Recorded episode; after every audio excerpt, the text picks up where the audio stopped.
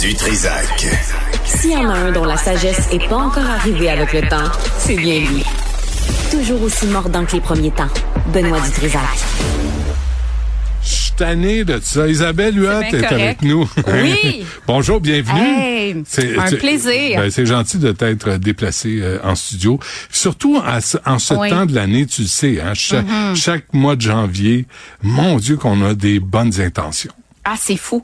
Mais j'étais vraiment surprise de lire un sondage léger à l'effet que 59% des Québécois veulent perdre du poids. Mm. Tu sais, on est vraiment dans une société où on est pour la diversité, l'acceptation corporelle, mais il y a quand, quand même 6 personnes sur 10 qui veulent perdre du poids, puis il y en a là-dedans qui n'ont pas de poids à perdre.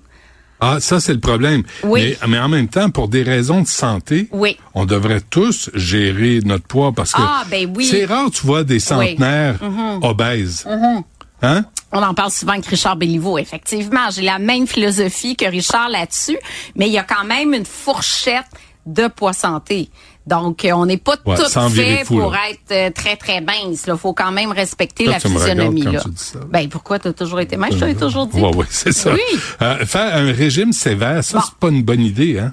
Voilà. Dans les erreurs les plus fréquentes en janvier, Ouais. les gens qui vont faire un régime ultra sévère de genre en bas de 1200 calories ou en bas de 1000 calories, ça peut freiner le métabolisme de base. Donc les calories qu'on dépense au repos. Puis quand le métabolisme ralentit, c'est tellement difficile après ça de gérer son poids. On ne veut pas ça. Fait que moi les régimes en bas de 1500 calories, je n'y crois pas. Euh, j'ai une que question tu de Stéphanie ton là. poids? Euh, oui, ben absolument. Après ça, tu atteins un plateau, tu es juste plus capable de le maintenir et tu reprends ton poids. Ouais. On veut un métabolisme actif et pour ça, ça prend une bonne masse musculaire. Puis c'est sûr qu'il y a des facteurs qui affectent le métabolisme, genre la ménopause, euh, l'âge, le vieillissement, etc. Euh, Stéphanie avait une bonne question. Oui. Sur Sur, le- sur le jeûne? Ouais, sur le jeûne intermittent. Parce que, euh, tu sais, chaque année, il y a toujours des régimes en vogue. On l'a déjà abordé ensemble. Euh, le, le cétogène, on dirait qu'il n'y a plus la cote. Je suis donc contente. Maintenant, c'est le jeûne intermittent. Et puis, le jeûne intermittent, euh, tu- finalement, quand tu regardes les gens qui, qui sont adeptes du jeûne intermittent, tu finis ta journée avec un déficit calorique, calorique d'à peu près 350 calories. Parce que tu déjeunes pas, tu sais, pour les gens qui font Ouais. 16-8, et tu ne grignotes pas, surtout le soir. C'est ça qui fait la, la différence. Donc, tu es en léger déficit calorique et tu perds à peu près euh, 3-4 livres par mois. Ce Là. qui est une bonne affaire? Ce qui est Oui. une bonne affaire de, de pas. Est-ce que manger un yo hier soir là, j'ai Ouais. craqué, je me suis fait un yogourt T'avais-tu faim ou c'est une faim émotionnelle? euh, émotionnel. Ah oui? Ouais.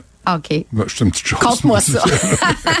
après, après. Non, mais est-ce que ça, quand tu dis grignoter, là, Oui. est-ce qu'on parle uniquement de cochonnerie ou, tu sais, si tu prends une pomme le soir, Oui. est-ce que ça compte? Ben, écoute, c'est quand même des fibres solubles, c'est, tu sais, c'est bon, mais est-ce que tu prends la pomme? Pourquoi tu manges la pomme? Est-ce que tu manges la pomme parce que tu dis j'ai le goût de quelque chose de craquant, Isabelle, mais j'ai pas une faim? pomme.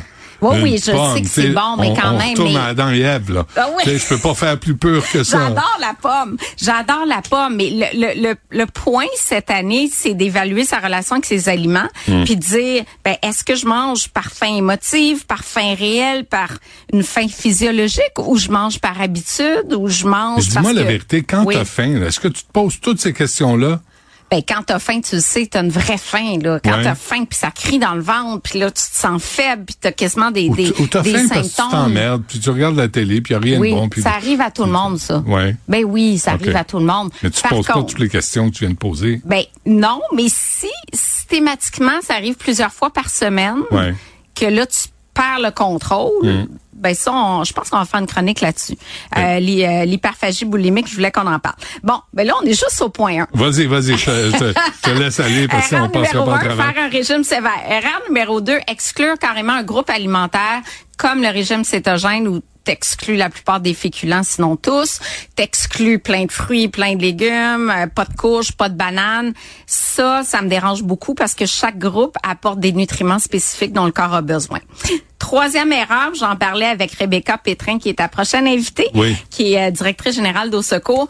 Euh, boire trop de calories. On a tendance à prendre, tu sais, comme les mocktails, la tendance est moins d'alcool, mais on est dans des mocktails qui sont super sucrés, le jus, même les smoothies. Ça ne supporte pas comme les calories solides qu'on peut manger. Fait qu'il faut boire de l'eau l'eau du robinet. Coucou Rebecca.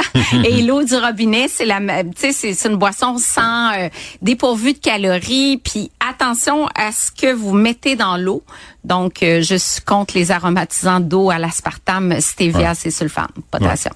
T'es mieux de bo- boire un verre de vin que Oui. de boire un mocktail? Euh, ça dépend lesquels.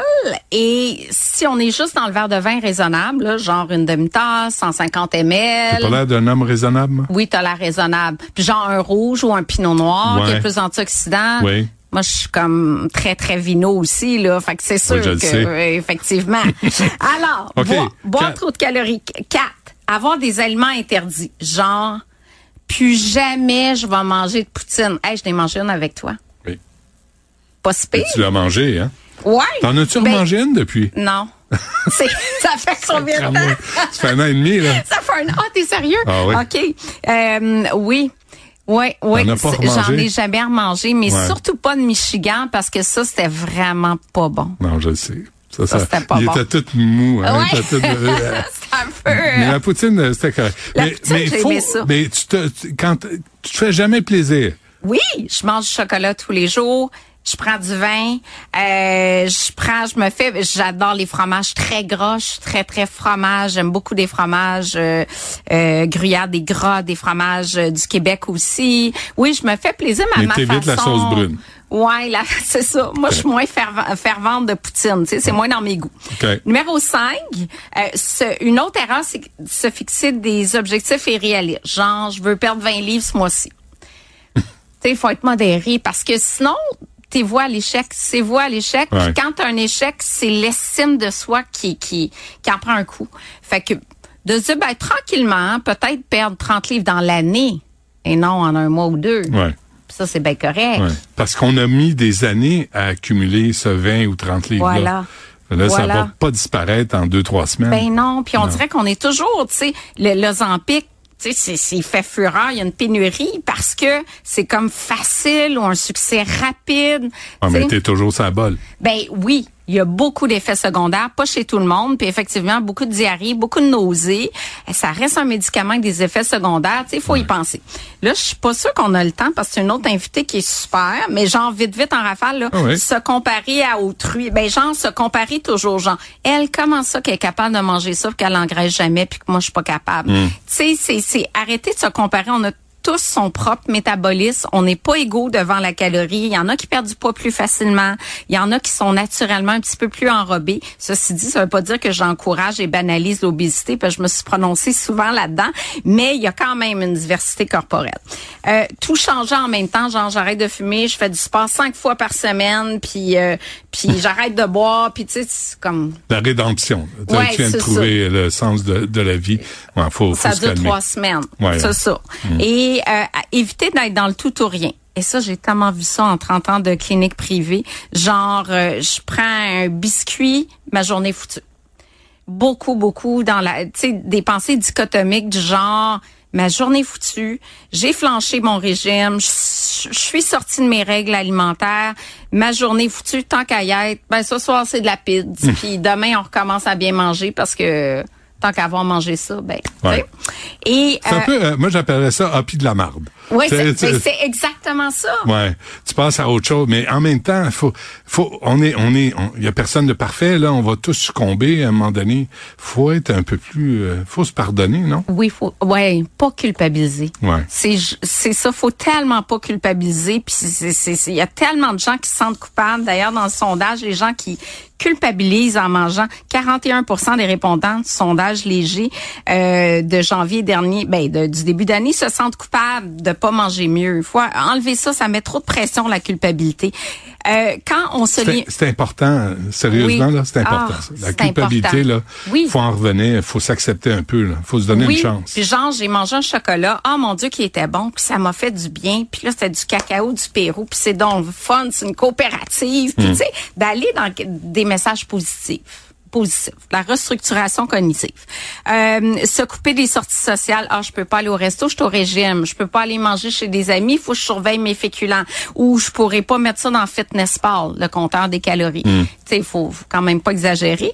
Et euh, mon dernier, euh, c'est l'erreur de faire sa démarche en solo il faut en parler, qu'on a envie de modifier ses habitudes de vie.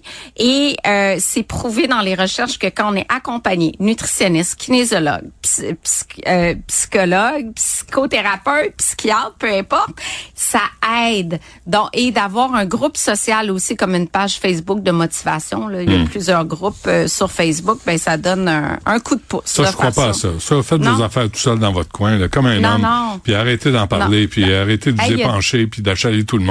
Faites-le tout seul vous-même. 58% plus de chances de réussir sur 5 ans une démarche de perte de poids quand on est entouré. C'est vrai? Ouais. Ok. C'est pour ça que ça marche pas. Merci Isabelle. Merci. Merci. À la prochaine. Merci.